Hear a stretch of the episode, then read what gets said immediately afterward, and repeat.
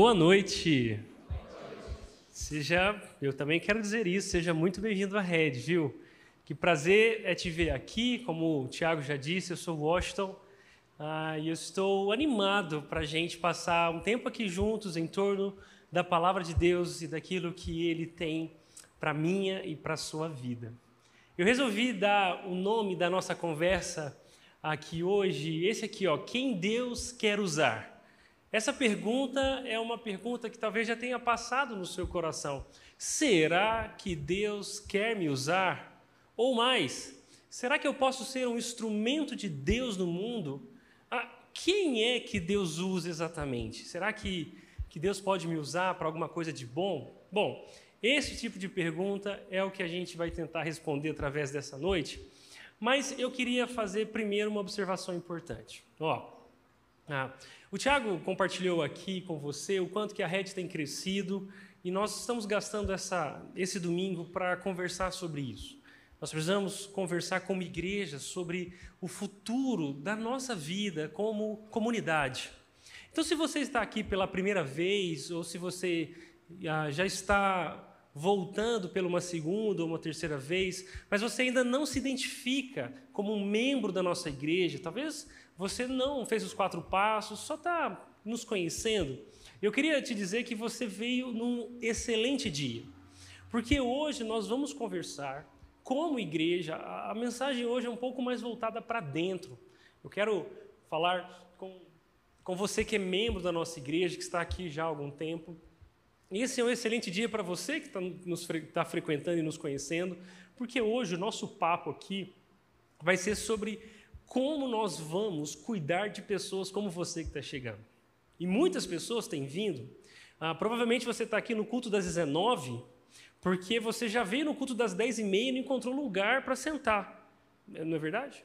Eu já acabei de acabar, nós acabamos de passar pelo culto das 17 e quem vem no culto das 17 com certeza veio de manhã, não achou um lugar e escolheu um outro horário onde pudesse sentar de maneira mais confortável.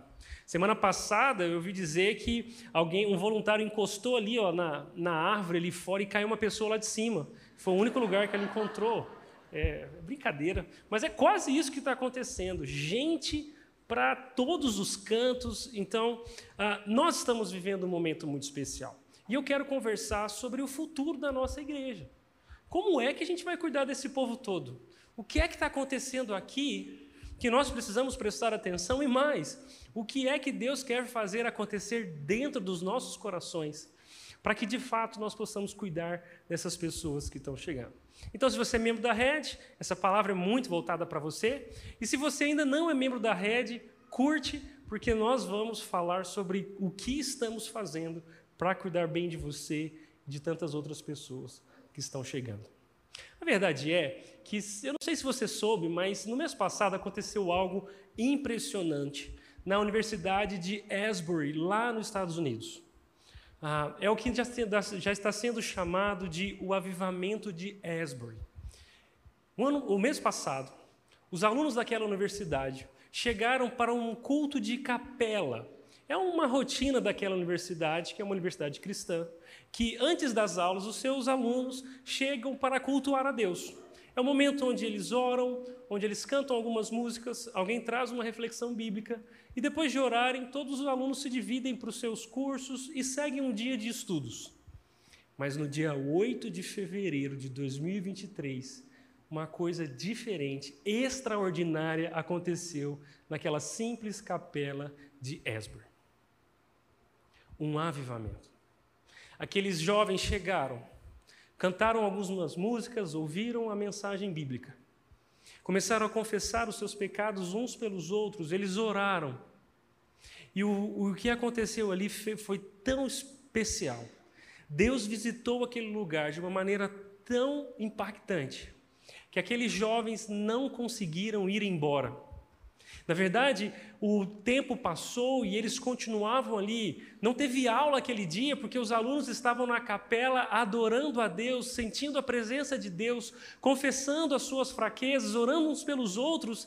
E dali passou a manhã, a tarde, foi até a noite e virou a madrugada. Passou o dia 8, dia 9 de fevereiro. A cidade começou a se preocupar, os pais começaram a ligar: cadê meu filho? E aí disseram: seu filho está lá na capela, no culto. E aí os pais falaram: ah, tá de brincadeira, meu filho na, no culto, que não vem embora, e aquilo começou a ganhar uma proporção nacional. Os americanos começaram a se preocupar com o que está acontecendo em Asbury, caravanas foram lá para ver, a notícia se espalhou pelo mundo inteiro, e nós aqui do Brasil ficamos orando: Deus, faz isso aqui também.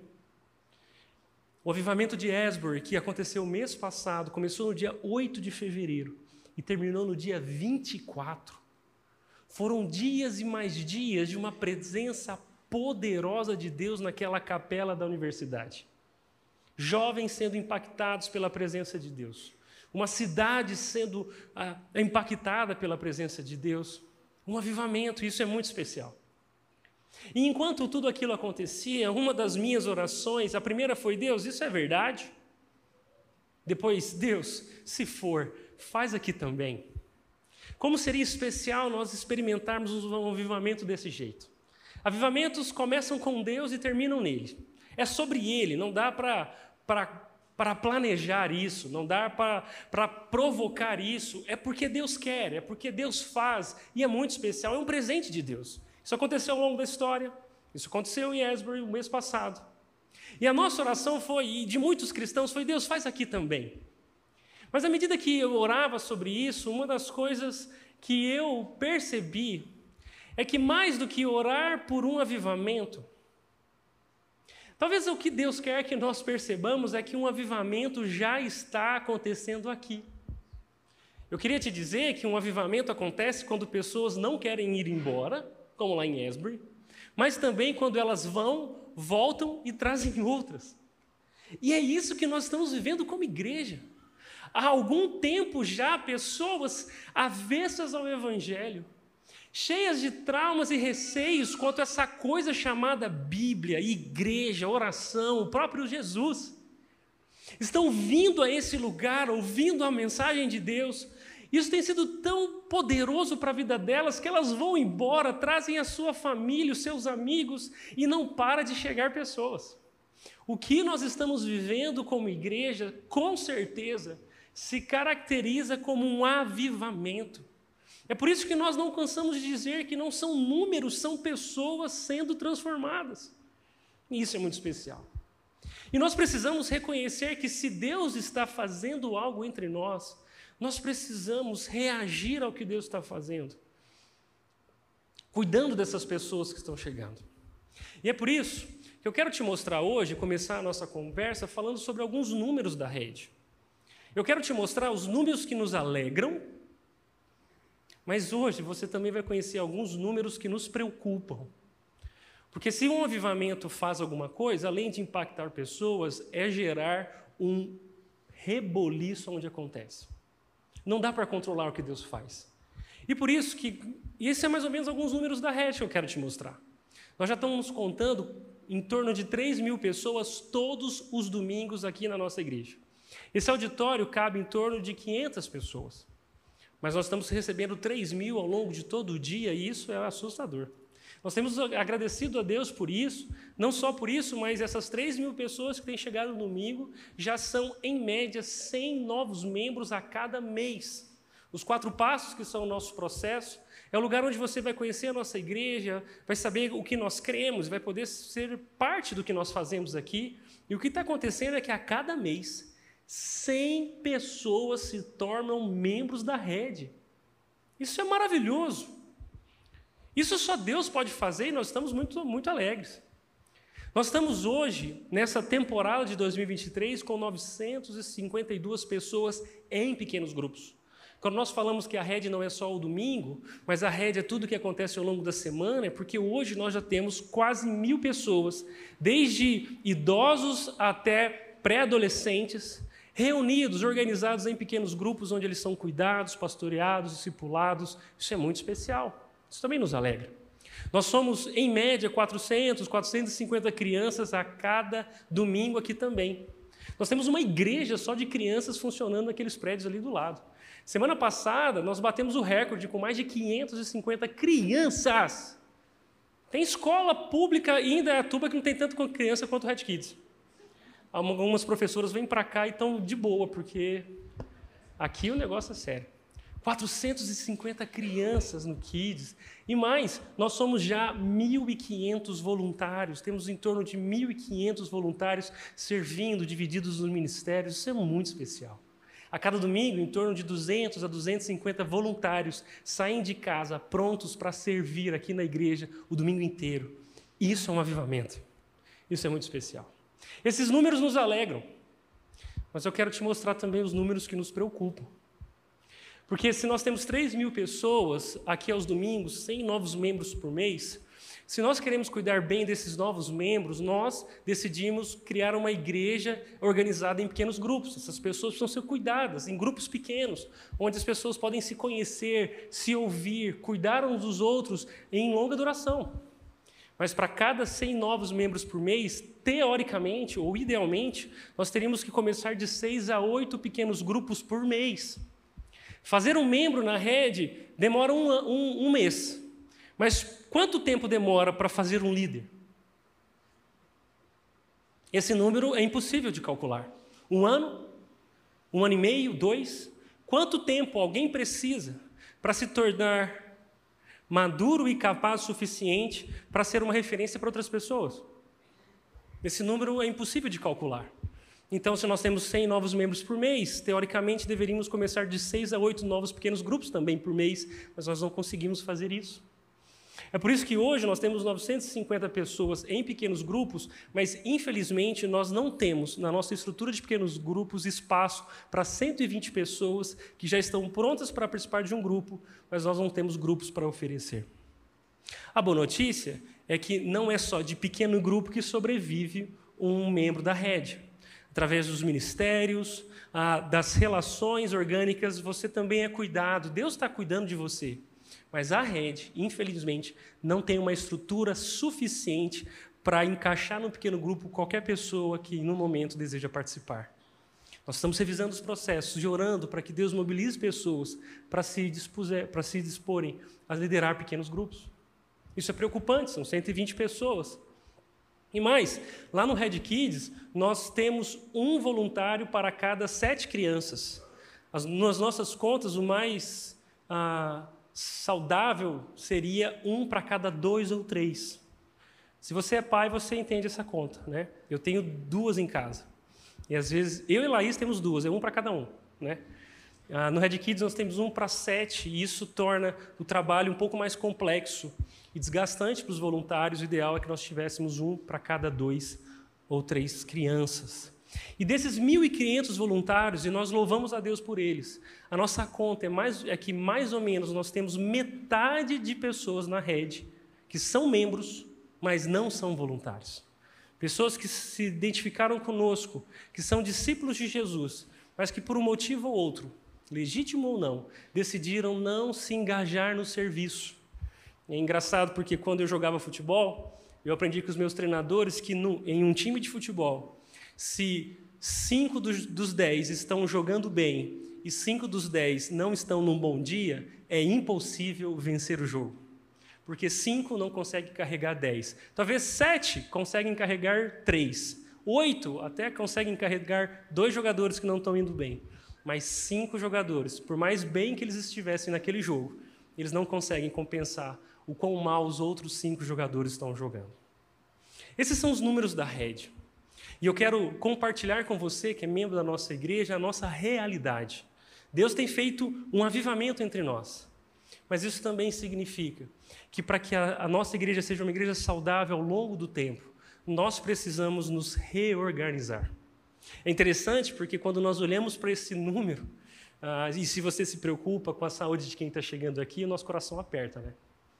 O que faremos? Como recrutaremos voluntários? Como treinaremos os líderes? Como cuidaremos dessas pessoas?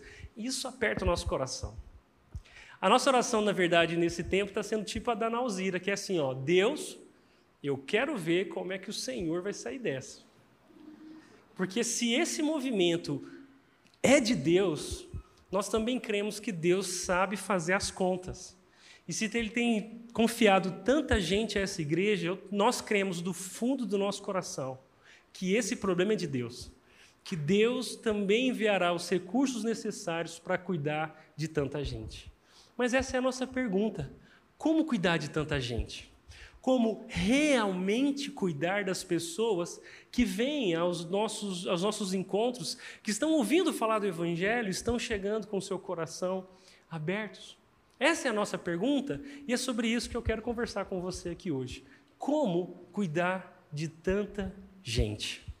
E eu quero fazer isso olhando para o capítulo 18 do livro de Êxodo. Para você que talvez não esteja tão familiarizado, Êxodo é o segundo livro da Bíblia. Gênesis é o primeiro, Êxodo é o segundo. E Gênesis nos conta a história de Deus conosco. Deus nos criou para si, o ser humano pecou contra Deus, e a forma com que Deus está salvando a humanidade é criando para si um povo, o povo da fé, os filhos de Abraão, que, que é o pai da fé, o primeiro, que na história bíblica disse: Eu creio em Deus, e, e ele, ouvindo a promessa de Deus, decidiu viver segundo o que Deus disse. Enquanto nós encontrávamos soluções, ou temos planejado soluções para cuidar da nossa igreja, eu voltei para algumas cenas bíblicas onde o povo de Deus experimentou mais ou menos o que nós estamos experimentando. Sabe esse momento onde Deus é tão gracioso com você que você percebe que nada que está acontecendo com você foi por, por mérito seu? Sabe? Quando você tem aquela sensação de que você foi agraciado mais do que merecia, é essa a nossa sensação como igreja. Os números da rede não são nosso motivo de orgulho. Na verdade, os números da rede nos humilham. Porque nada que está acontecendo nessa igreja é por, por mérito do nosso esforço. É sobre Jesus, é Jesus quem está fazendo. A gente está falando que Ele salva as pessoas e as pessoas estão sendo salvas. Nós estamos pregando o Evangelho com fidelidade e Ele tem feito florescer frutos lindos. Isso é muito legal. Semana passada, por exemplo, teve uma pessoa que veio conhecer a Red. Aí ela pegou um Uber. E aí, na viagem com o Uber, ela veio contando sobre a Red, por que ela estava vindo aqui. Foi tão impactante que ela estava falando que o Uber encerrou a viagem e veio participar do culto também. Ele falou: Ah, eu vou ver essa igreja aí. O cara parou de trabalhar e veio. São coisas que só Deus pode fazer. E se é só Deus que pode fazer, é só nele que estão os recursos para realmente experimentarmos bem tudo que ele está fazendo. Biblicamente, o povo de Deus viveu experiências assim o tempo todo. Uma delas foi quando Deus decidiu tirar o povo no meio do Egito. E eles chegaram diante de um mar. E eu quero te mostrar quanto que a história bíblica pode ajudar eu e você, como igreja, a entender o que Deus está fazendo e a se preparar para o que Ele vai fazer. Êxodo 18 nos conta essa história. A história de um povo que era tão grande, tão grande, que precisava de uma resposta de Deus para eles se organizarem. Para você se situar, quando Abraão recebeu a promessa de Deus lá em Gênesis, ele nem tinha um filho. Ele é estéreo, a, a, a, esposa dele é estéreo, e eles são um casal que decidiu confiar na promessa de Deus, que faria deles um grande povo, o povo de Deus, mas eles não tinham filho.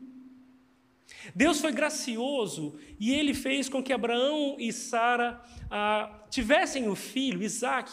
E nesse momento da história bíblica que você conhece em Gênesis, ali tem uma família simples: Abraão, Sara, Isaac. Esse é o povo de Deus. Essa é a família de Abraão. No final do livro de Gênesis, você vai perceber que a família da promessa já não são mais com três pessoas e um filho, duas, dois, um casal e um filho, na verdade, já são 70 pessoas.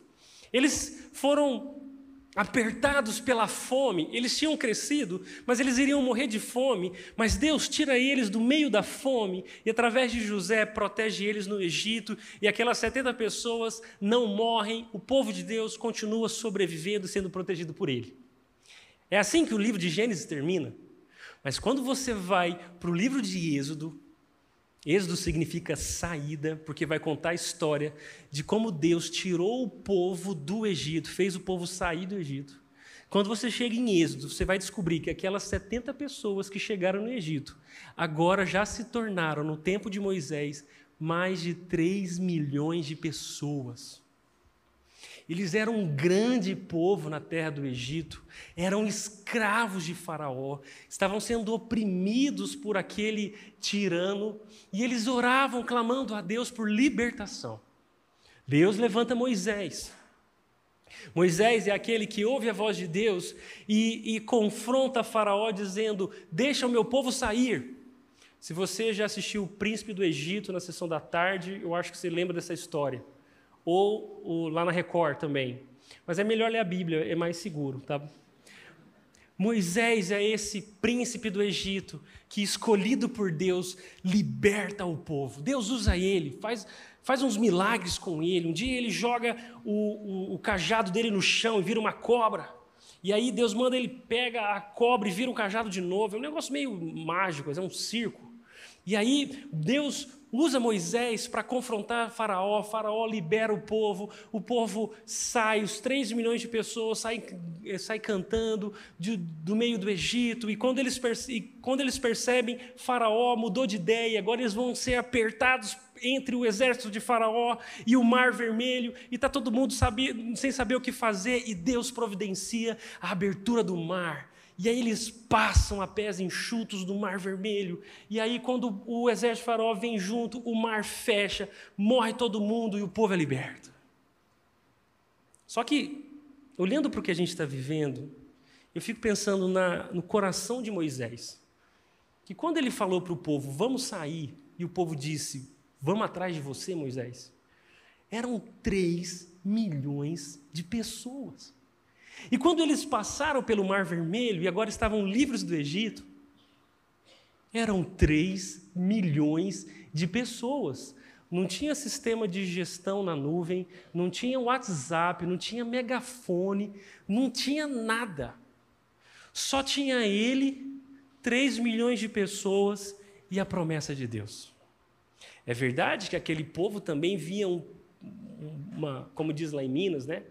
Uma bitela de uma nuvem lá em cima, guiando o povo no meio do deserto. Mas imagina a comunicação desses 3 milhões de pessoas no meio do deserto árido. Moisés agora guia o povo no meio do deserto. E aquele povo traz os problemas para Moisés, e é aqui onde nós estamos. Êxodo capítulo 18 nos conta como era o dia de Moisés. Moisés tinha que resolver os problemas de 3 milhões de pessoas.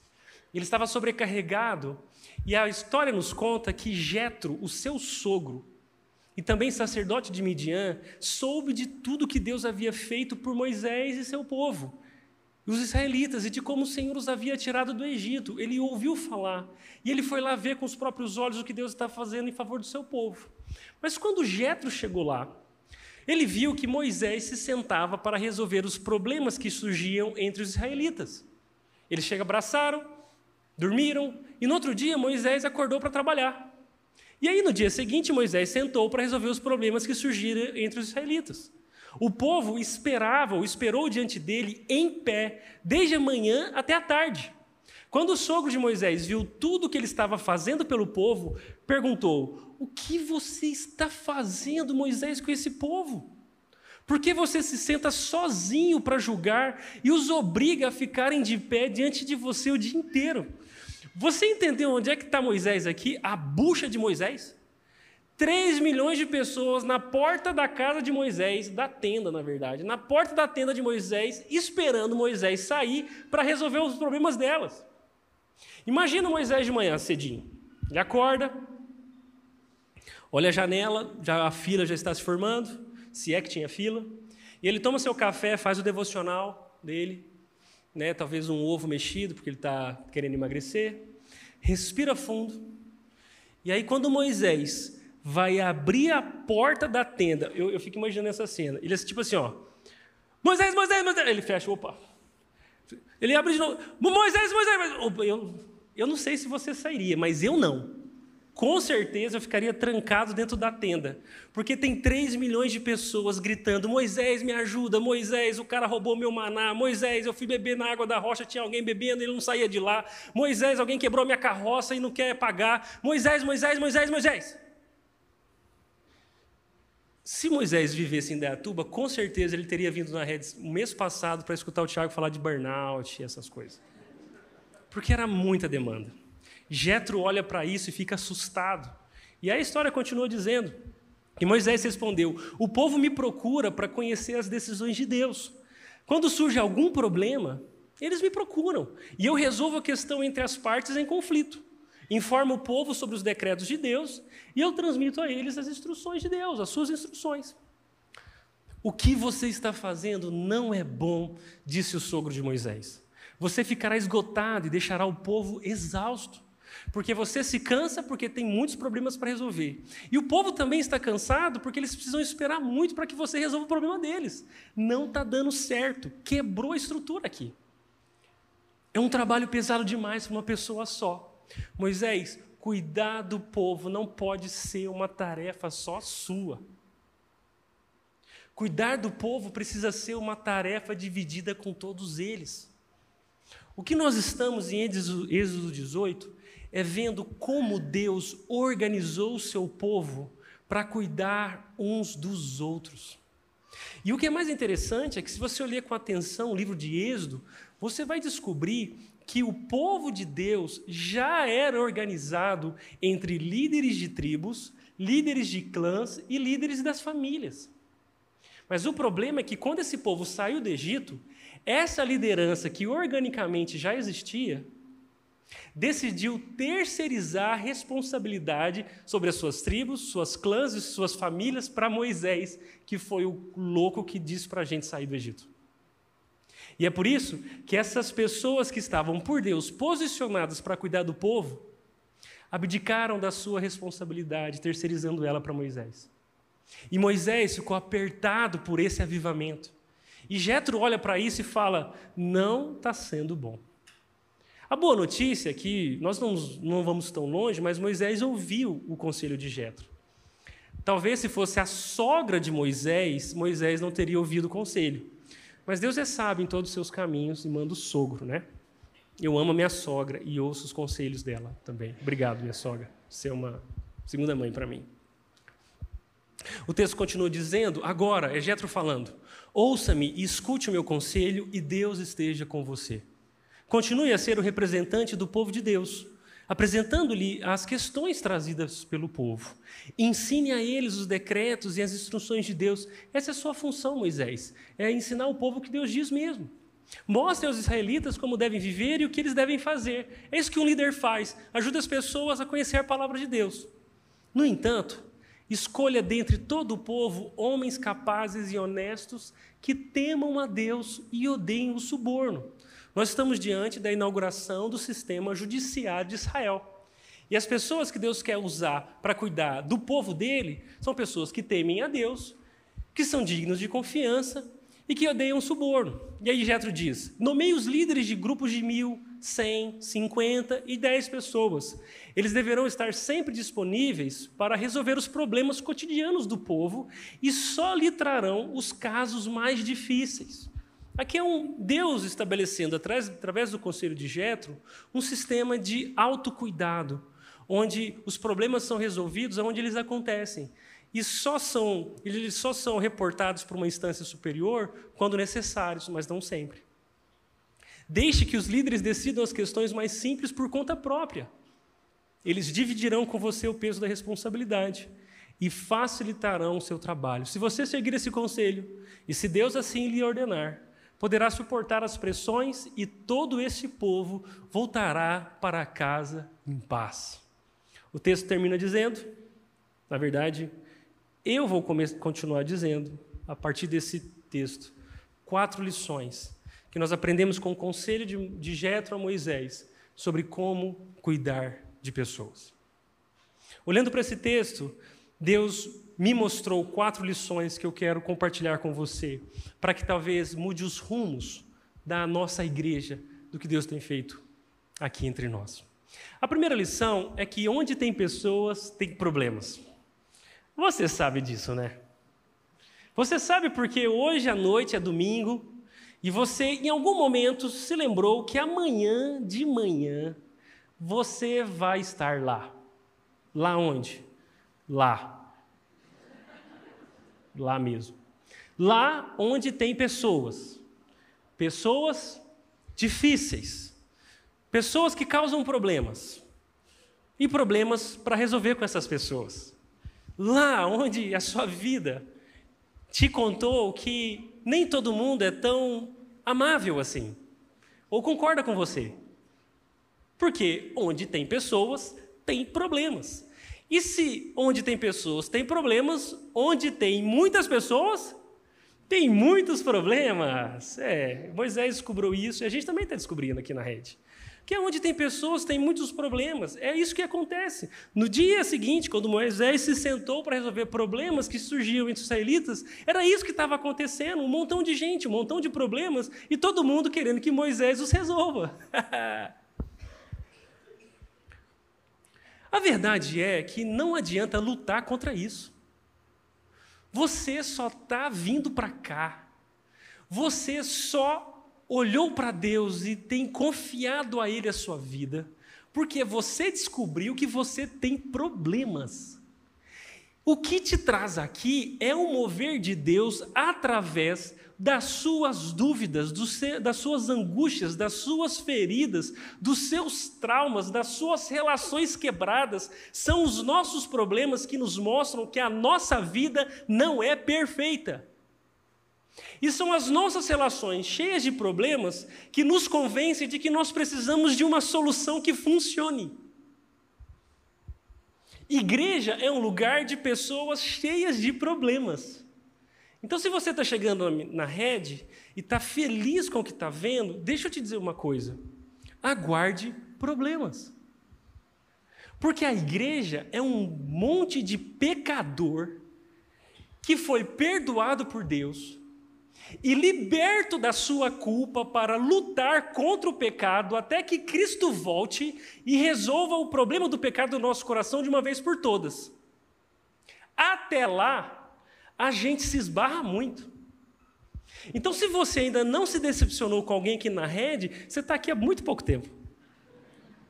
Porque a gente vai se esbarrar, alguém vai te decepcionar, as suas expectativas vão ser frustradas, e deixa eu te dizer, tudo bem, é isso mesmo. Eu costumo acreditar e dizer que corações desordenados geram relacionamentos desordenados. E já que não está tudo perfeitamente bem aqui dentro, como tudo estaria perfeitamente bem fora da gente? Se tudo não está resolvido aqui dentro, como estará tudo resolvido nas nossas relações? É por isso que a igreja é lugar de gente imperfeita. O povo de Deus sempre foi um povo imperfeito. Porque quem é perfeito entre nós é quem nos fez o seu povo, o próprio Deus. É em torno da perfeição que Deus é de, e a perfeição que Cristo é que nós estamos nos relacionando, servindo uns aos outros, aprendendo uns com os outros e sendo moldados por aquele que é perfeito entre nós, Jesus. Então, se a gente pode aprender uma coisa com Moisés, Jetro e aquela multidão de problemas, é que onde tem pessoas tem problemas, onde tem muitas pessoas tem muitos problemas, e tudo bem, Jesus é a única solução para todos os nossos problemas. Isso nos ajuda a colocar o nosso coração no lugar certo e a não gerar expectativas erradas sobre essa comunidade. Se eu de alguma forma te decepcionei, se errei com você, por favor, me diga. Me perdoe, mas me fala, para que a gente se acerte. E se nós tivermos essa postura daqui em diante, de uma comunicação direta, a fofoca não vai nos destruir, a mágoa não vai destruir o que Deus está fazendo entre nós, mas mais do que isso, a lealdade entre nós vai fazer com que sejamos cada vez mais parecidos com Jesus. A segunda lição que nós vemos nesse texto é que se pessoas têm problemas, Deus se importa com essas pessoas. Antes mesmo de Jetro chegar na história de Moisés, Deus já se importava com a vida de Moisés e com a vida do seu povo. O texto diz que, é, é Jetro falando que Moisés, o que você está fazendo não é bom. você e seu povo ficarão esgotados. E essa é uma boa notícia para nós. Primeiro, saber que nós temos problemas e esses problemas eles exalam, eles saem pra, de dentro de nós e causam problemas fora de nós.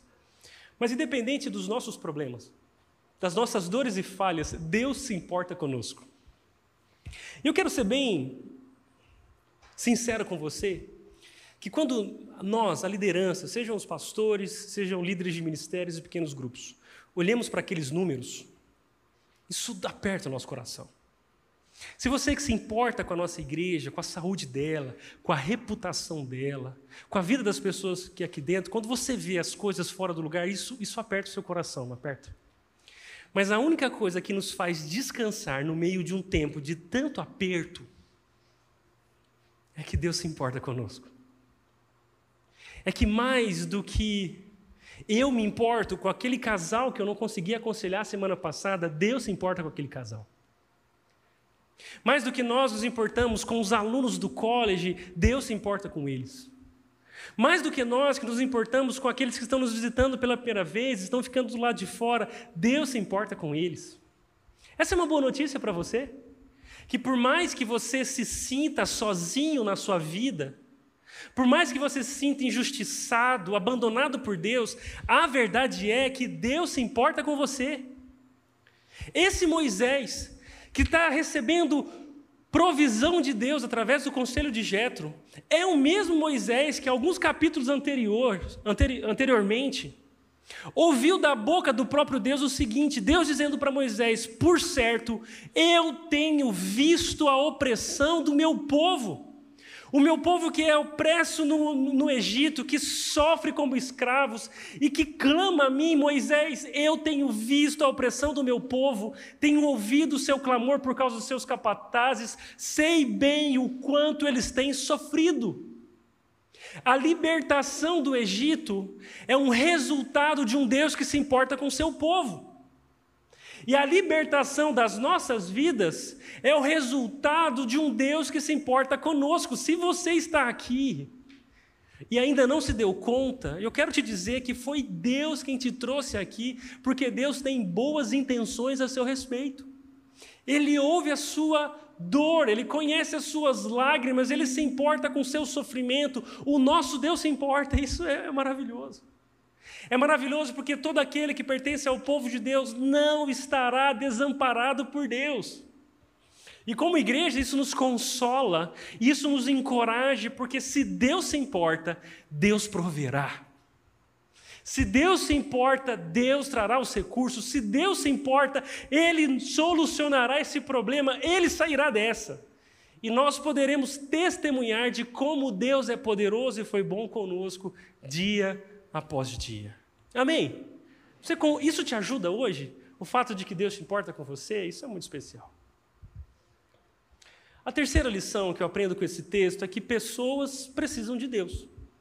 Pessoas têm problemas, Deus se importa com essas pessoas, e essas pessoas, mais do que qualquer outra coisa, precisam de Deus. O que Jetro diz para Moisés é isso: Moisés, eu concordo.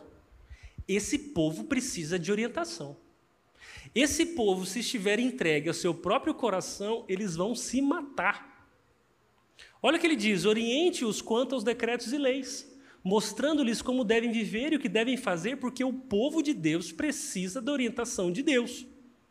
Deixa eu dizer uma coisa, eu não sei se você já percebeu, mas se você seguir o seu coração, vai dar tudo errado de novo. E eu falo de novo porque eu acho que você já percebeu que quando você faz o que dá no seu coração, dá errado. Mas quando você faz o que Deus diz, por mais que pareça que vai dar errado, dá certo. Porque você e eu não fomos criados para viver a partir do que a gente acha que é certo. Na verdade, a Bíblia diz que aquele que anda segundo o próprio coração vive em maldição. Não que seguir o próprio coração vai desencadear uma maldição sobre a sua vida, mas porque maldito é o homem que confia no homem e faz do seu braço a sua força. O coração do homem é a coisa mais enganosa deste mundo. Isso significa que o seu coração joga contra você, porque o seu coração está afetado por inclinações que não amam a Deus. Aquele povo só precisa de Moisés porque eles não conseguem se resolver. E eles precisam de, da orientação de Deus, e eu sei que você está aqui porque algo dentro de você diz que aquilo que é dito aqui, quando a palavra de Deus é pregada, quando alguém fala o que Deus disse, isso te orienta, isso lança luz sobre a sua vida e te dá força para tomar uma decisão sábia. Pessoas têm problemas, Deus se importa com os problemas das pessoas, com essas pessoas que têm problemas, mas como Deus resolve esses problemas? Dando-lhes a sua palavra. É por isso que o salmista cantava dizendo: Lâmpada para os meus pés e luz para o meu caminho é a Sua palavra. Porque a vereda do justo, o caminho do justo é como a luz da aurora, é o que diz Provérbios, que vai clareando, esclarecendo cada vez mais até se tornar um dia perfeito, até chegar no meio-dia. Mas o caminho do ímpio, daquele que não ama a Deus, é uma escuridão sem fundo. Eles tropeçam e nem sabem no que tropeçaram, porque não vivem debaixo da luz da palavra de Deus. É isso que nós queremos construir nessa igreja. Não uma igreja que gira em torno de uma pessoa, do seu líder. Não de uma igreja ou de pessoas que vivem como dependentes existenciais de um conselho do seu líder. Nós não somos uma igreja que acredita em cobertura espiritual, onde você precisa da autorização do seu líder para tomar uma decisão na vida. Não, não, não, não. Talvez essa é uma cultura da terceirização da responsabilidade, como ia o povo de Israel cultivando. Nós não somos uma igreja onde o pastor ou os pastores são os donos da sua vida e você precisa girar em torno deles.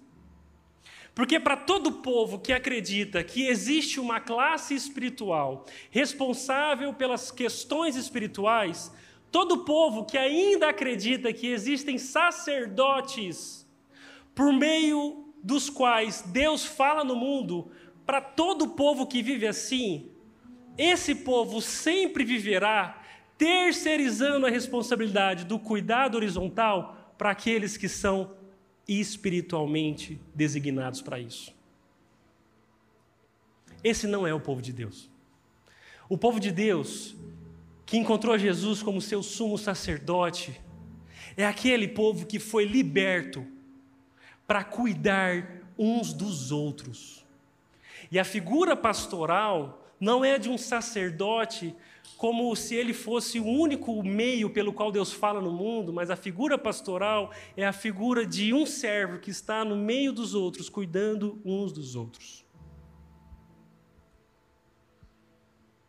Eu vejo isso quando pessoas nos chamam, os pastores mesmo, e dizem assim: Pastor, está acontecendo uma coisa aqui, uma pessoa da minha família está precisando de um, de, uma, de um conselho, de uma visita, de uma oração. O senhor pode vir aqui para orar por ela? Para visitá-la? E, e, sinceramente, eu olho para essa situação e falo assim: como que ela chama mesmo?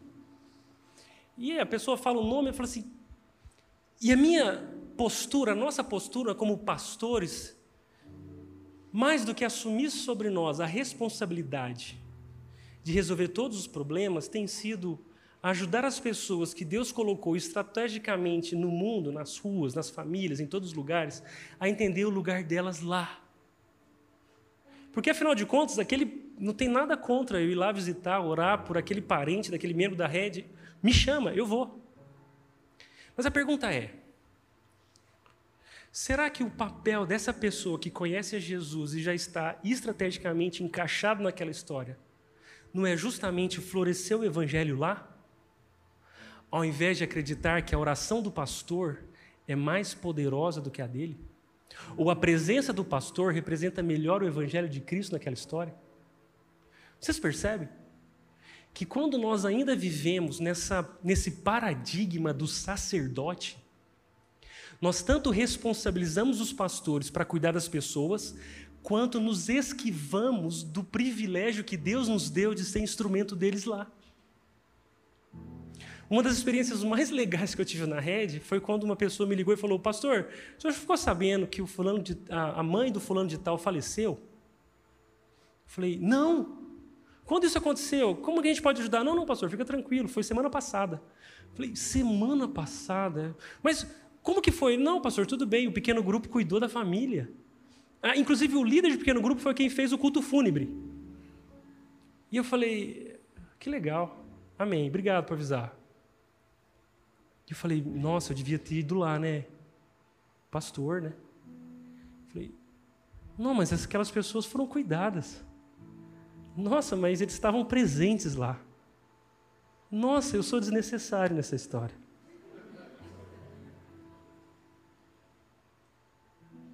O conselho de Jetro é para que Moisés se torne desnecessário e só seja útil onde realmente ele é necessário. E se nós fôssemos uma igreja que não girasse em torno de uma pessoa, mas girássemos em torno da palavra de Deus? E se nós entendêssemos que Deus está chamando a cada um de nós, diante das oportunidades que tem para cuidarmos dos outros, como seríamos? Como as pessoas poderiam ser cuidadas se essa terceirização acontecesse cada vez menos? O que Deus faria através de você se você fosse pronto a ajudar aquele que está ao seu lado, ao invés de procurar alguém para vir aqui fazer isso. A terceira lição dessa história é que sim, pessoas precisam de Deus. As pessoas precisam da palavra de Deus.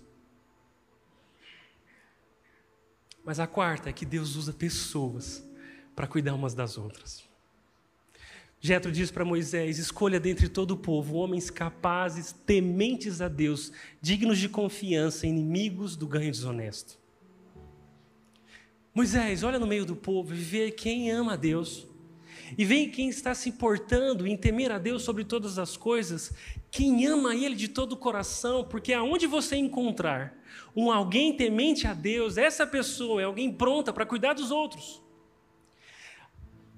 O povo de Deus é um povo que valoriza o caráter. Na história de Jetro com Moisés, nós estamos começando aqui o sistema judicial de Israel. Aquelas pessoas seriam subornadas. Elas estariam tentadas a ganhar para tomar uma decisão e por isso elas precisariam ter um caráter aprovado, firme o suficiente para não sucumbir às tentações da corrupção. E sabe o que é mais interessante? No mundo corporativo, as pessoas valiosas são as competentes. São aqueles de dons extraordinários, pessoas carismáticas, cheias de soluções. Mas no meio do reino de Deus, o valor é daquelas que têm caráter aprovado. É por isso que eu concordo com o que o Eugene, Eugene Peterson disse. Ele falou o seguinte: se nós permitirmos que a nossa imaginação seja moldada pelas epístolas pastorais. Epístolas pastorais é um certo grupo de cartas no Novo Testamento que Paulo escreveu para a sua igreja. Então ele está dizendo: se nós realmente permitirmos que a nossa imaginação seja moldada por aquilo que Deus disse na Sua palavra, quando tivermos de desenvolver liderança, pessoas para cuidar de outros, na comunidade de fé, não procuraremos pessoas talentosas que podemos usar. Em vez disso, procuraremos pessoas para cuidar que sejam confiáveis e fiéis. Esqueça o carisma, valorize o caráter. E ele continua dizendo: quando se trata de desenvolver a comunidade, porque nós não somos um, um povo de um negócio que desenvolve um produto e oferece serviços. Nós somos uma comunidade de fé que vive em torno de Jesus e exala e espelha o caráter dele. Então, quando nós estamos falando de desenvolver uma comunidade, nós precisamos de algumas poucas pessoas, talvez nem tantas, mas algumas poucas pessoas em cuja vida e o amor esteja gentilmente em ação, cobrindo multidão de pecados. O que leva as pessoas à liderança são seus dons extraordinários ou suas qualidades exemplares.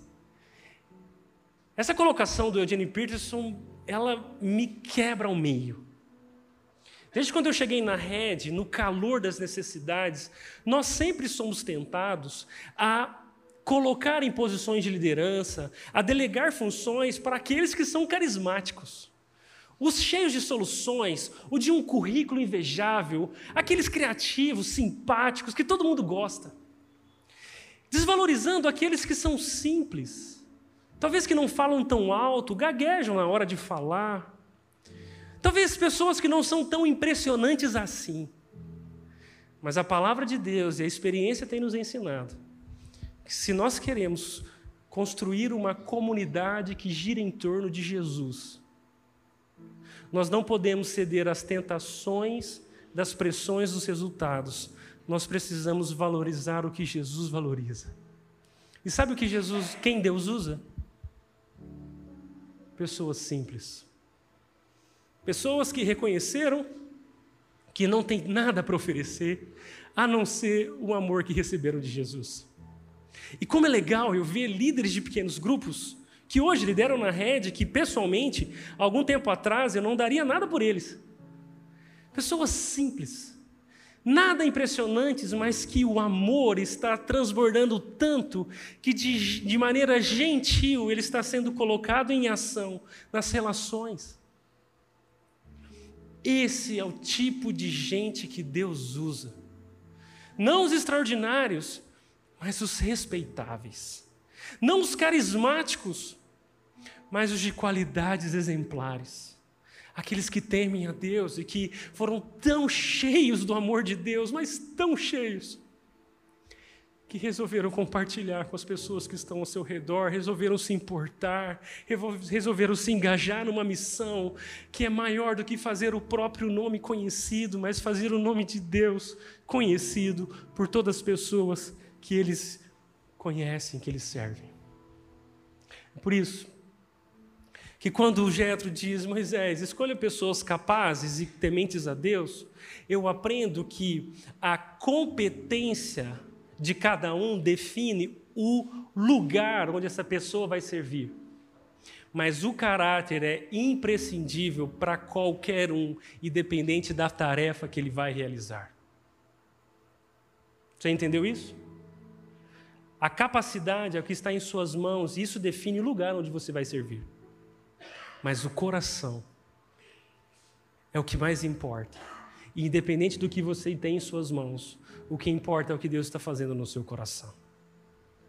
É por isso que, falando para Moisés, Jetro disse: Moisés, essas pessoas, esses tementes, esses simples a Deus, esses que estão em amor, que são fiéis a Deus, eles estarão sempre à disposição do povo, eles vão servir o povo, eles vão cuidar dessas pessoas que Deus quer cuidar. E o que Deus estava construindo na nação de Israel era um povo que girava em torno da palavra de Deus, cuidado por pessoas que decidiram servir a Deus cuidando de outras. Sabe qual é o futuro da rede? A nossa oração é que o futuro da rede seja de uma comunidade onde todos estão girando em, torno, girando em torno de Jesus e da Sua palavra. E cada um está fazendo isso, levando aquelas pessoas que estão ao seu redor a um relacionamento crescente com Jesus. Não uma igreja em torno de um templo, não uma igreja em torno de uma pessoa, do pastor ou de uma ideia de igreja, mas uma igreja, uma comunidade de gente que ama Jesus, mas ama tanto a Jesus, que resolveu viver para levar outras pessoas a também amá-lo que recebeu essa grande boa notícia de que Deus nos ama, que saiu pelas ruas de Indaiatuba e do Brasil inteiro gritando que Jesus nos ama, Ele é o nosso Salvador, Ele quer transformar as nossas vidas. Essa é uma comunidade saudável. É assim que Deus faz florescer a sua vida em nós. E é essa a nossa oração, que a rede seja essa igreja. A perspectiva de resultado que Jetro traz para Moisés é que se você assim fizer e assim Deus lhe ordenar, você será capaz de suportar as dificuldades e todo esse povo, que hoje está esgotado, cansado, se sentindo só, voltará para casa satisfeito. E a ideia aqui de satisfação é que voltará para casa sendo cuidado. Que voltará para casa dizendo: Uau, que Deus! Que voltará para casa dizendo: Deus é tudo que nós temos e Ele cuidou de nós. Essa é a nossa oração. Que as pessoas que Deus tem feito chegar a essa igreja voltem para casa dizendo: Uau, que Deus. E não só voltem para casa assim, mas também voltem para casa dizendo aos seus filhos: Uau, que Deus! A sua esposa, esposa, vamos se reconciliar? Uau, que Deus! Para as pessoas difíceis do seu trabalho, peraí, vamos tentar resolucionar esses problemas. Uau, que Deus! Eu conheci um Deus que nos ajuda. Essa é a nossa oração. Eu quero te dizer que Deus transforma pessoas que vivem para cuidar de outras pessoas. Talvez você está aqui e parece que isso tudo que a gente está falando não está acontecendo com você. Será que é porque você acabou acreditando que a sua vida é tão importante que ela se tornou mais importante do que a vida das pessoas que estão ao seu redor? Porque no dia em que você conhecer Jesus, você vai conhecer um Deus que se fez servo para nos servir e nos salvar da ilusão de acreditarmos que a vida é sobre nós. Não, a vida é sobre Jesus, que nos serviu e nos fez seus servos para servirmos uns aos outros. E é por isso que Deus transforma pessoas que vivem para cuidar de outras, porque é exatamente isso que Ele está fazendo com a gente, Ele está nos tornando parecidos com Ele. Ele é o servo sofredor, que serve as pessoas, que derrama sobre elas o seu amor para transformá-las, e aquele que conhece a Jesus vive desse jeito, para servir outras pessoas. Talvez você está olhando para isso e dizendo, Washington, que legal, mas eu não tenho nada para oferecer, como eu posso ajudar, como eu posso me envolver? Eu, eu não, se você conhecesse a minha história, você não me chamaria para fazer isso. Deixa eu dizer uma coisa. Não é sobre você. Nunca foi, nem vai ser. É sobre Jesus e o que ele faz em pessoas como eu e você que não temos nada para oferecer. Porque se você tem Jesus, você tem tudo. E você pode reparti-lo. Agora, se você não tem Jesus, você precisa conhecê-lo, porque Ele é tudo que nós temos. Eu quero te desafiar a entender que uma igreja que alcance a cidade, ela nunca vai caber no auditório. Igrejas que alcançam cidades só cabem nas casas e nos corações daqueles que vivem em missão. Deixa eu dizer uma coisa: há alguns anos atrás, nós reformamos essa cantina para ser um auditório. E quando fizemos isso, coube todo mundo. E a gente estava feliz. Só que o tempo foi passando e as pessoas foram chamando outras, e agora esse auditório só cabe o Kids. Nós estamos construindo um novo auditório para caber mais pessoas, mas quando aquelas pessoas chegarem lá, imagina, o povo está subindo em cima da árvore para participar do culto. Quando eles chegarem lá e sentar na cadeira do que o Tiago mostrou aqui, toda confortável, aí que eles vão voltar mesmo. Se nós queremos alcançar uma cidade, deixa eu já te dizer, a cidade não cabe no auditório. Nós vamos ter que construir um, e dois, e três, e a cidade não cabe nos auditórios. A único, o único lugar onde a, cidade, onde a cidade cabe é dentro das nossas casas e do nosso coração.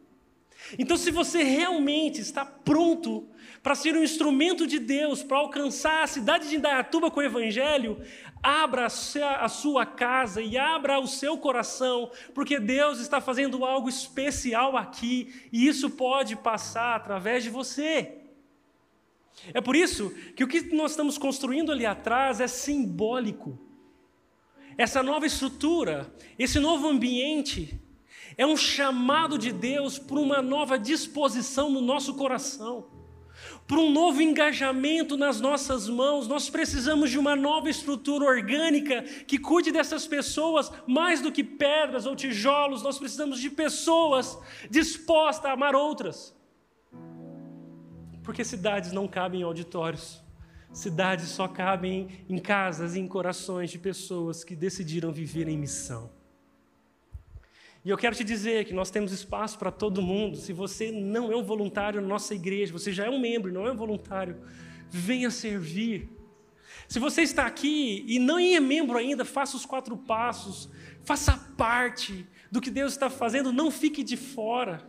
Nós temos demandas diferentes e diversas. Você pode ajudar em algo, faça os quatro passos, seja um voluntário aqui na rede. Muitas pessoas acreditam que servir lá no ministério infantil, no Red Kids, é cuidar diretamente de crianças. Talvez você tenha pavor delas. Mas fique tranquilo, porque você talvez nem vai precisar estar dentro de uma sala.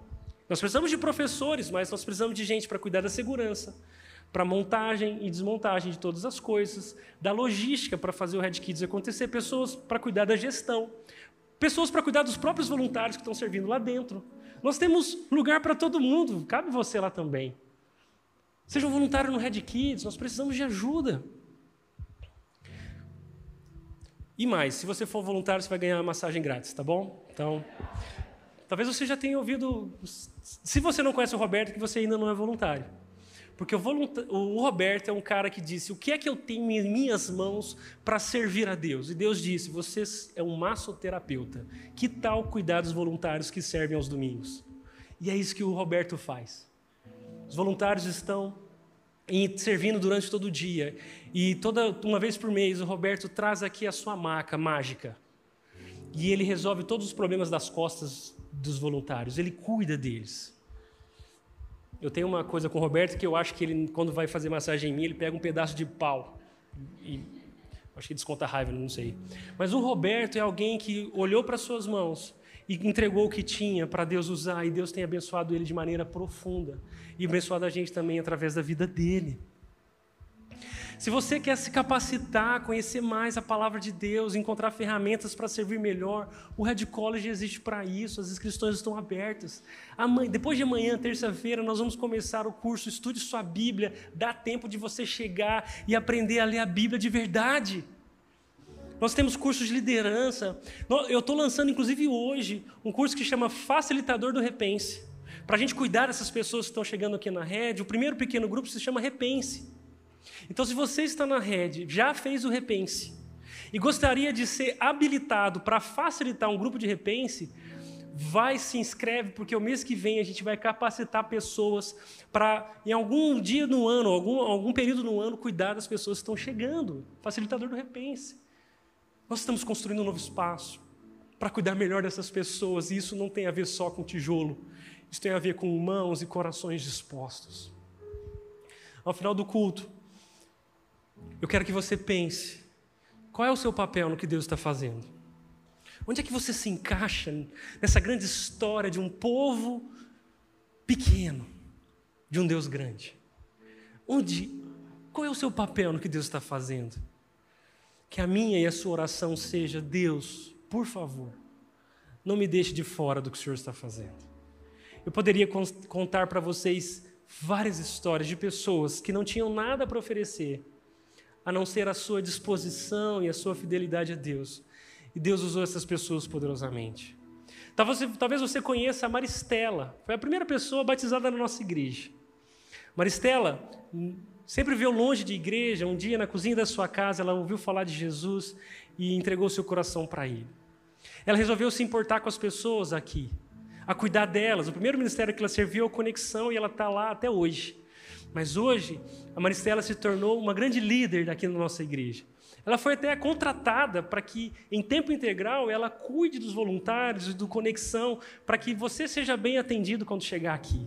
Alguém que tinha certeza que não tinha nada para oferecer para Deus. E que hoje, se você for conversar com ela, ela ainda tem essa certeza, que não tem nada para oferecer. Mas aquilo que ela tinha, Jesus, tem transbordado na vida dela. Talvez você não conheça, mas tem uma voluntária da fotografia que chama Vitória. E é uma vitória ela estar tá na fotografia porque ela é advogada e nunca tirou uma foto na vida. O máximo de foto que ela tirava era para escanear documento para os seus clientes. Mas ela quis servir, ela veio para a fotografia, aprendeu a tirar fotos e hoje a Vitória é a co-líder da equipe de fotografia. Deus tem usado ela de maneira muito especial. Se você gosta das, das fotos que estão sendo postadas, se alguém já veio para cá porque viu algo no Instagram, com certeza Deus usou a Vitória de alguma forma para isso chegar lá.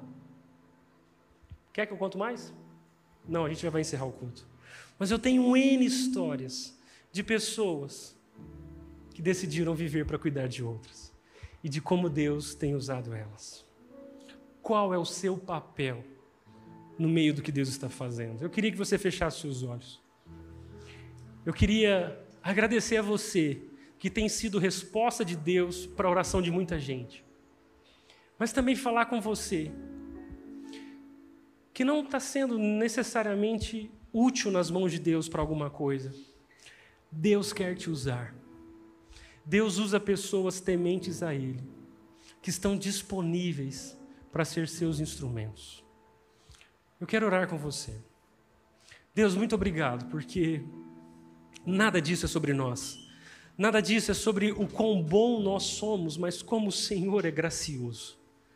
Por isso, Deus, obrigado, porque mais e mais pessoas têm chegado, têm sido impactadas pela Sua palavra, e a nossa oração é: Deus, capacita o seu povo, move o coração do seu povo para que nós cuidemos uns dos outros e sejamos uma igreja fiel uma igreja bíblica, uma igreja onde o amor de Jesus transborda no coração de cada membro.